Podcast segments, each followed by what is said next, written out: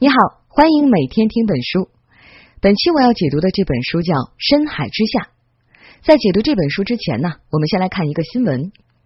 二零一八年十月，绿色和平组织发布消息说，在俄罗斯远东的纳霍德卡市有一个鲸鱼监狱，至少囚禁着十一头虎鲸，就关在大海中的养殖箱里。这些虎鲸都是要销往中国的。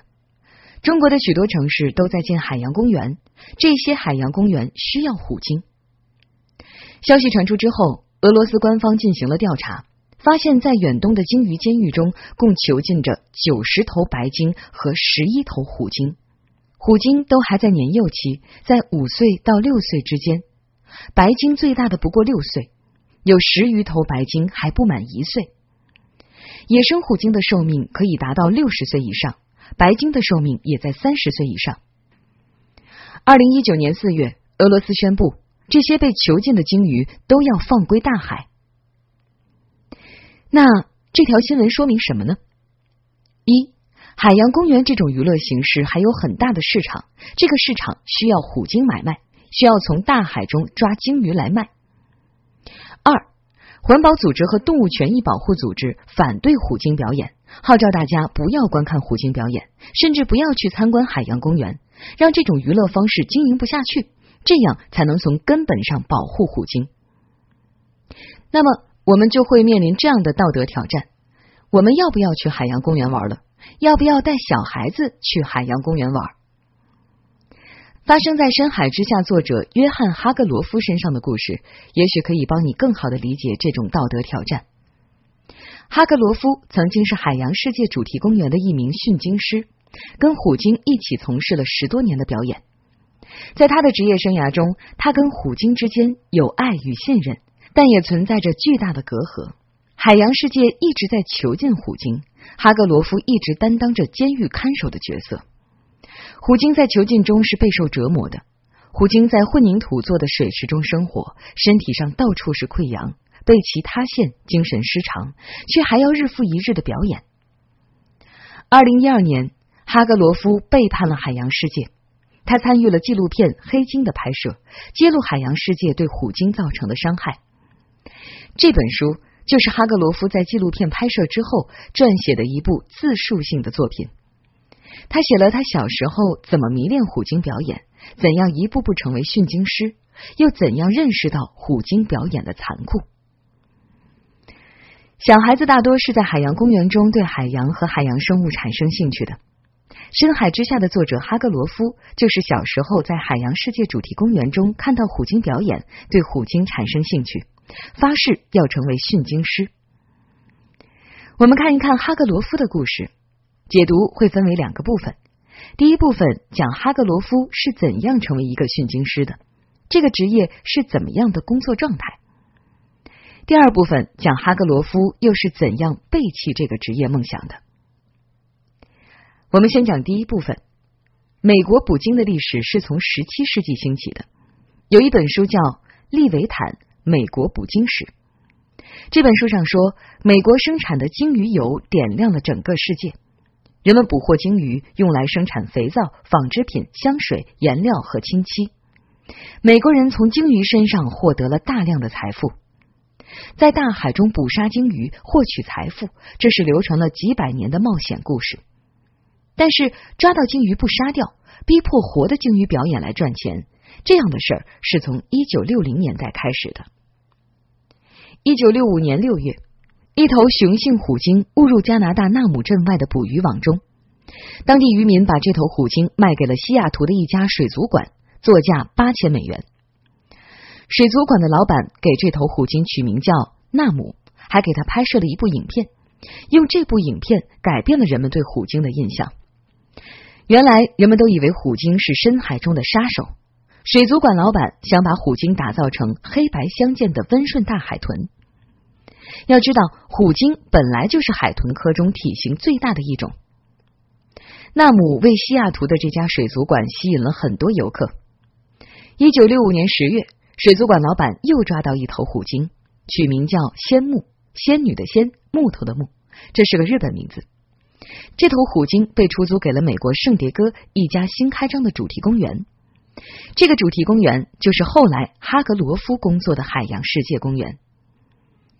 圣迭戈这家海洋世界公园创始人中有一位银行家，他的梦想是按照迪士尼乐园的方式来打造海洋世界公园，有巨大的表演场地，观众们可以欣赏海豚、虎鲸和潜水员在一起进行的表演，还可以一边吃饭一边看海象海豹。公园中还有许多娱乐设施。创始人中还有一位顶级的鲸类保护专家，这位科学家的加盟给海洋世界带来了一重保障。公园的理念就是教育公众，让大家了解海洋生物，从而促进环境保护。在这样的理念之下，用动物表演来盈利的伦理问题就被暂时搁置了。海洋世界主题公园一九三零年代在美国出现，在一九五零年代就有了比较成熟的海豚表演。圣迭戈这家新开张的海洋世界，在一九六五年引进谢幕，开始了虎鲸表演。我们不能说海洋世界宣扬的环保理念完全是骗人的，毕竟本书的作者哈格罗夫就是因为小时候看了海洋世界的虎鲸表演，对虎鲸和海洋生物产生了浓厚的兴趣。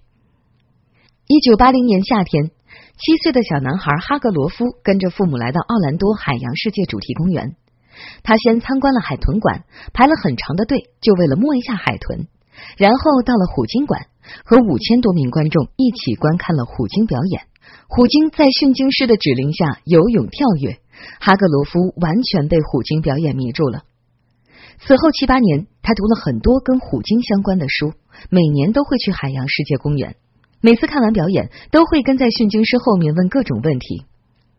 从十二岁到十四岁这个阶段，哈格罗夫还一直给海洋世界的管理者和驯鲸师写信，主题就是：“我想成为一个驯鲸师，我应该怎么做？”海洋世界的动物训练主管给他回了一封信，告诉他要成为一个驯鲸师，首先要有一个心理学或者海洋生物学的学位，然后要有潜水证书，有演讲经验，要在动物福利组织做过志愿者，最重要的是要通过一次非常严格的游泳测试。哈格罗夫按照这些要求来安排自己的生活。他在德克萨斯大学上心理学专业，有空就去海边当志愿者。工作内容是帮助被冲到海滩上的动物回归大海。他印象最深的一次经历是，一对海豚母女被海边的刺网困住。这种刺网垂直悬挂，底端依靠重物固定在海底。海豚妈妈为了让小海豚脱困，不断冲向海底的沙床，想让孩子挣脱刺网。母女两个最后都窒息而死。因为要不断冲向沙床，海豚妈妈嘴上全是淤泥，小海豚胃液当中还有新鲜的乳液，这说明直到最后一刻，海豚妈妈还在给小海豚喂奶。我们可以说，海洋世界主题公园当年宣扬的理念肯定是爱护动物的，否则也不会要求申请驯鲸师职位的年轻人去做动物福利组织的志愿者。哈格罗夫那时也不会说他想去鲸鱼监狱里做一个看守，他肯定是出于对动物的爱，对虎鲸的爱，才会在七岁看到虎鲸表演之后就立志当一个驯鲸师。他紧盯着这个目标，此后十余年的求学经历就是为了实现这个目标。想当驯鲸师，就要成为游泳高手。海豚馆的池子一般深二十五英尺，也就是七米六。虎鲸的池子深四十英尺，也就是十二米。哈格罗夫在海边训练，一猛子扎进海底，三十英尺扎下去，抓了一把海底的淤泥上来。等到圣安东尼奥的海洋世界公园招聘实习生的时候，哈格罗夫面对的游泳考试就是由一百二十五英尺再潜入二十五英尺的池底搬重物上来。他通过了考试。在二十岁的时候，成为了海洋世界圣安东尼奥公园虎鲸馆里的一个实习生。这是一九九三年，离他第一次看虎鲸表演过去了十三年。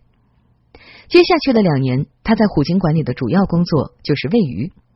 一只虎鲸每天要吃一百五十磅到三百磅的鱼，都是冷冻鱼，有鲸鱼、鲑鱼、飞鱼等不同种类。先解冻一晚上，再装到桶里，每一桶三十磅。训练虎鲸其实就是奖赏它的某些行为。驯鲸师要不断给虎鲸喂食，实习生就负责在边上拎着鱼桶。在训练和表演之后，实习生的工作就是刷鱼桶、打扫泳池。哈格罗夫在圣安东尼奥当了两年的实习生，圣迭戈海洋公园出了一个空缺，招聘助理训鲸师，这比实习生高一个级别。哈格罗夫跳槽到了圣迭戈，立刻到南加州大学找到跳水教练学跳水，先学习五米跳台，然后是十米跳台，他要为和虎鲸一起表演做准备。训鲸师最精彩、最危险的动作就是水中跳和火箭跃。人骑在虎鲸背上，俯冲到泳池最底端，然后迅速冲回水面。在出水的一瞬间，虎鲸把驯鲸师抛入空中。出水后，驯鲸师离水面差不多就是十米，也就是说，驯鲸师先跟虎鲸来一次深潜，然后再来一次跳水。出水前，驯鲸师站在虎鲸吻部叫水中跳，站在虎鲸胸部叫火箭跃。这两个动作大同小异。是一代代驯鲸师苦练的结果。哈格罗夫开始为虎鲸表演做准备，但他不可能一下子从洗水桶的实习生成为驯鲸师。驯鲸师要干的工作说来简单，就是用自己的身体发出指令，指挥虎鲸做出相应的动作，然后不断强化、不断奖赏虎鲸，给它吃鱼，最后能指挥虎鲸在池边快速游泳、深潜、鞠躬，在空中旋转。但助理训鲸师不能一开始就训练虎鲸，跟一个八千磅的虎鲸一起下水，那是非常危险的。助理训鲸师要先训练海狮，再训练海象。海狮的体重差不多是五百磅，海象的体重是一千磅。哈格罗夫训练了两年的海狮和海象，他说他能感知每一头海象或海狮在想什么，这种感知成为他的一种本能。当然。在这两年的训练中，他发现海狮大多患有关节炎，常年在绿化后的盐水中游动，海狮大多已经瞎了。这个时候，哈格罗夫以为海狮出现这些问题，可能是因为他们岁数大了。他认识到圈养海洋生物的弊端，但还不认为是海洋世界公园的理念本身就有问题。他坚定的朝着训鲸师的梦想迈进。两年后，虎鲸馆几位训鲸师离职。哈格罗夫被调入虎鲸馆，按照惯例，他本来还应该在海豚馆里面训练两年的海豚。训鲸师掌握动物学、心理学方面的知识，但训练虎鲸从事表演，更多的还是一门口口相传、依据经验的技术。一般来说，训鲸师的水平分为三个层级：第一层级是能和虎鲸一起游泳，完成一些简单动作；第二层级。是能站在虎鲸身体上冲浪，能抱着虎鲸从水底跃出水面。第三层级是能完成火箭跃、水中跳这样的高难度动作。有一个技术委员会来评定训鲸师的水平，决定他们能否跟虎鲸一起表演。圣迭戈海洋世界观看虎鲸表演的场地能坐六千五百名观众，虎鲸表演是吸引游客的重头戏。对训鲸师来说。虎鲸在训练中完成了规定动作，虎鲸和人心意相通的瞬间叫做桥。在那时，训鲸师与虎鲸之间好像真的互相理解，甚至心心相印了。哈格罗夫一再强调，训练虎鲸要进入虎鲸的内心。在近二十年的职业生涯中，他训练过海洋世界公园的二十头虎鲸和十七头虎鲸进行过表演。他对这些虎鲸产生了深厚的感情，也了解到圈养虎鲸的种种问题。这些问题迫使他终止了训鲸师的职业生涯。在第二部分，我们就来看圈养虎鲸有哪些问题，以及哈克罗夫如何从一名训鲸师变成了虎鲸权益的保护者。海洋世界公园宣称，所有的动物在公园中都备受人类呵护。从游客的角度来看。虎鲸的待遇还不错，它们有巨大的鲸池，包括过滤设施在内。圣迭戈分馆里所有鲸鱼池的水加起来有六百二十万加仑，相当于十个标准游泳池用水的总量。但这些水池跟大海比起来，相当于把虎鲸放到了一个浴缸里。一个年幼的虎鲸在大自然环境中一天能畅游两百公里以上，这相当于在水池中游上几千个来回。野生虎鲸的背鳍不会弯曲倾斜，但圈养虎鲸的背鳍大多是倾斜的。许多专家认为，过于狭小的生活空间是造成圈养虎鲸背鳍弯曲的原因。水池的深度不够，背鳍得不到足够的浮力支撑。虎鲸在水池中过着枯燥的生活，他们会用脸蹭水池的墙壁，用头撞击墙壁。所有的虎鲸都会在池边磨牙，牙齿受损是普遍现象。虎鲸牙齿出现孔洞，慢慢就会变成脓疮，最终让虎鲸死于感染。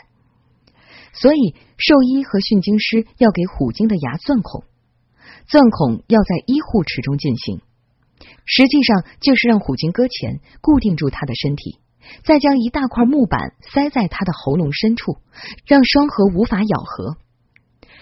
给牙钻孔会让虎鲸感到很疼，但不治疗，牙齿就会肿痛。虎鲸就不吃饭嗜睡，过不了多久就会死去。钻孔之后，驯鲸师要每天给虎鲸的牙齿注入双氧水。从海洋世界宣传的角度来说，这的确是对虎鲸的呵护。然而，自然环境中的虎鲸不会这样脆弱。海洋世界公园中有虎鲸死于牙齿细菌感染，有虎鲸死于蚊虫叮咬之后的传染病，这在自然界中是不会出现的。有一头名叫积水的虎鲸，身上有刮伤，还患有癫痫，这是在海洋生物中从未见过的疾病。积水还患有胃溃疡，兽医说他的胃里有几百磅沙子，这些沙子是净化池水和过滤系统的，但积水每天待在进水口，把这些沙子吃到嘴里去，这样做只是因为无聊。这些沙子最后造成他肠道穿孔，引发腹腔炎。积水也因此死亡。这些疾病让积水的性情变得难以捉摸，很有攻击性。海洋世界公园从一九六零年代开始，把虎鲸表演当作招揽游客的重要手段。在一九七零年代，公园就遭到了公众的抗议。当年的抗议集中在从自然海域中捕捞虎鲸上。面对抗议，海洋世界公园收敛了行为，停止从自然海域捕捞虎鲸。转为靠公园里已经捕获的虎鲸来繁殖。到二零零零年，海洋世界公园开启了一项更大的计划：人工繁殖虎鲸，这样能更快提高园区内的虎鲸数量。人工受精就是从雄性虎鲸那里面取出精液，再注入雌性虎鲸身体中。这跟别的动物接受的人工受精差不多，只不过虎鲸的体量更大，人工受精的难度也更大。从雄鲸身上取精液是一项危险的工作，驯鲸师要训练虎鲸勃起，帮助它射精，精液不能被池中的盐水污染，得到的精液要迅速冷冻。驯鲸师同样要训练雌性虎鲸接受受精管插入身体，要先训练它在水中憋气十分钟。驯鲸师和兽医把空气注入子宫颈内，打开子宫，插入受精管。这个训练过程可能长达半年。同时还要用超声波观测雌性虎鲸输卵管内卵子的状况。哈格罗夫参与了虎鲸人工受精的训练，当时他认为这是对虎鲸有益的事情。后来再回想，他觉得这个过程非常野蛮，用行为训练的方式让智商很高的虎鲸接受人工受精，而这样做的目的就是为了公园的利益。海洋世界公园中的雄性虎鲸提里库姆，在不到二十年的时间里，通过自然繁衍和人工受精，生育了十七个后代，其中有五头虎鲸夭折。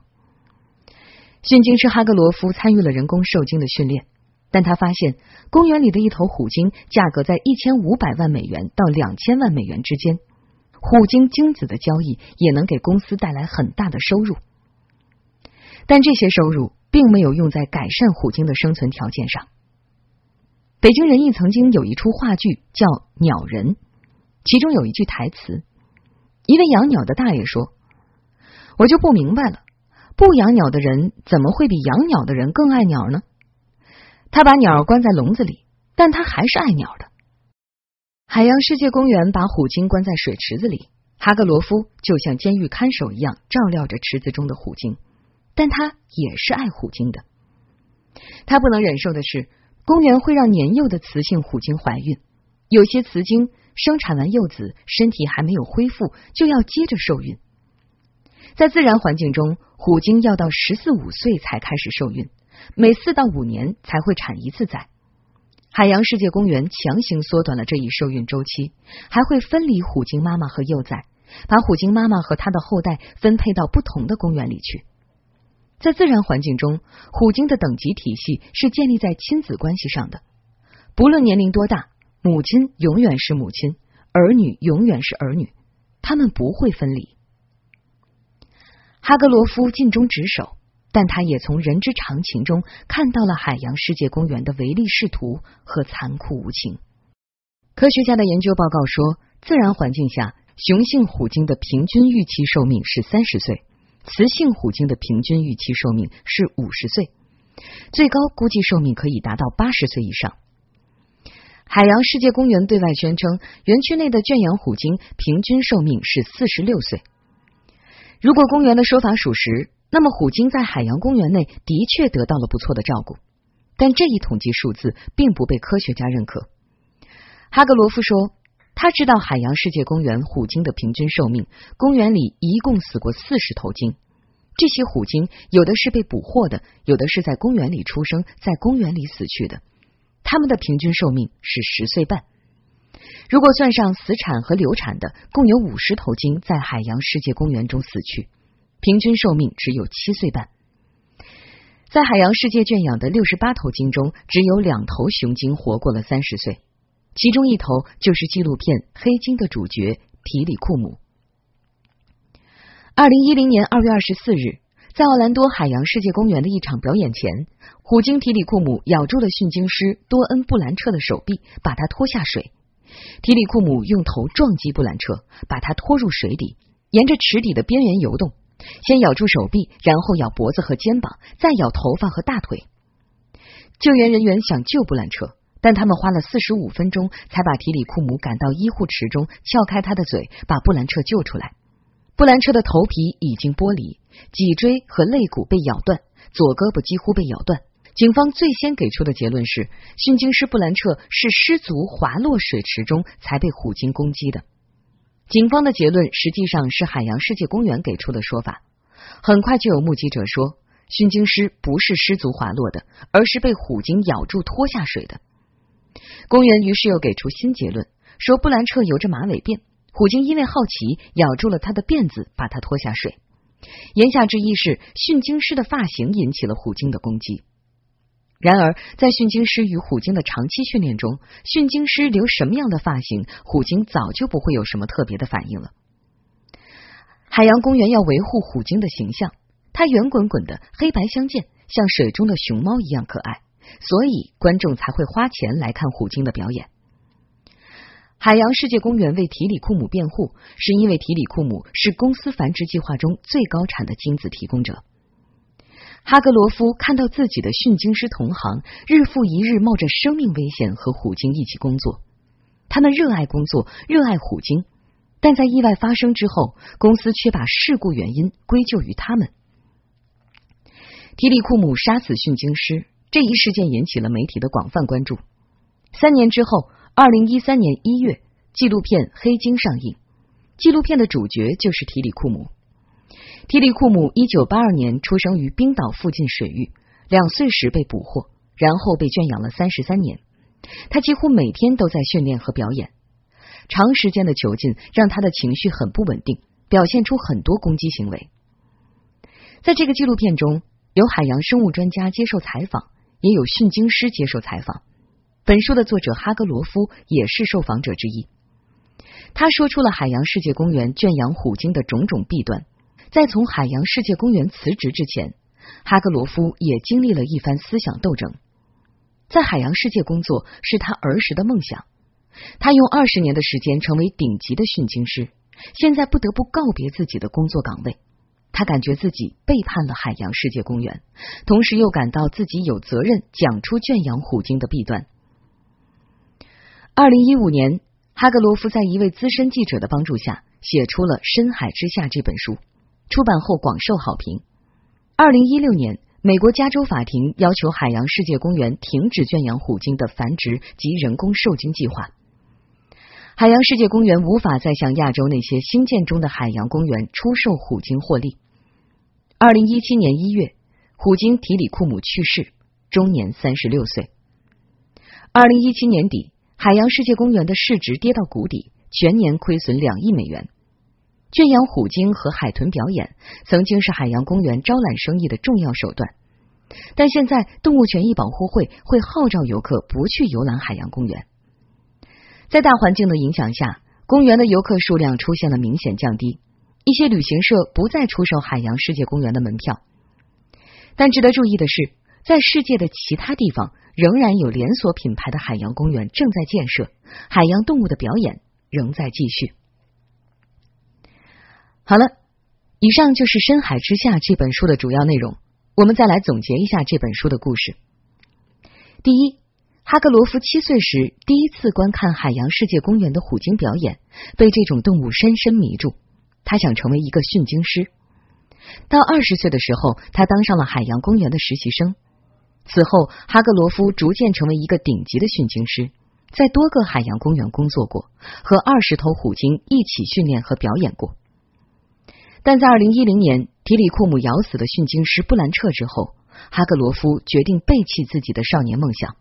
他认识到自己是囚禁虎鲸的监狱看守。第二，海洋世界主题公园的理念是以虎鲸及海豚表演为核心的，将公园打造成一个梦幻之地。海洋动物的表演场地都有数千人的座位。公园的管理者们宣称，虎鲸在公园里备受人类呵护。然而，实际情况是，这些虎鲸身上的疾病很多都是在人工圈养的环境下造成的。他们的身体有问题，精神也备受摧残。人类的捕鲸史有四五百年，捕获虎鲸用于表演开始于一九六零年代。如今，欧洲一些国家已经明令禁止圈养海豚及虎鲸，海洋世界公园也早就停止了虎鲸表演。第三，哈格罗夫的故事表明，一个孩子对海洋的好奇，对海洋生物的热爱，的确是从海洋公园开始的。海洋公园也承担着这种教育功能。然而，虎鲸最好的生活地不是公园里的水池，而是浩瀚的大海。每一个带孩子去海洋公园游览的游客，都可能要面对这样的思考：怎么向孩子讲述虎鲸、白鲸这些美丽的动物？怎么讲述美丽的大海？怎么讲述我们的环境问题？怎么理解动物权益？到这里，本期音频的内容就讲完了。你可以点击音频下方的文稿查看全文和脑图。恭喜你又听完了一本书。此音频为素描社群群友共享，请在预览后及时删除。分享微信：幺七七七幺五七五四幺。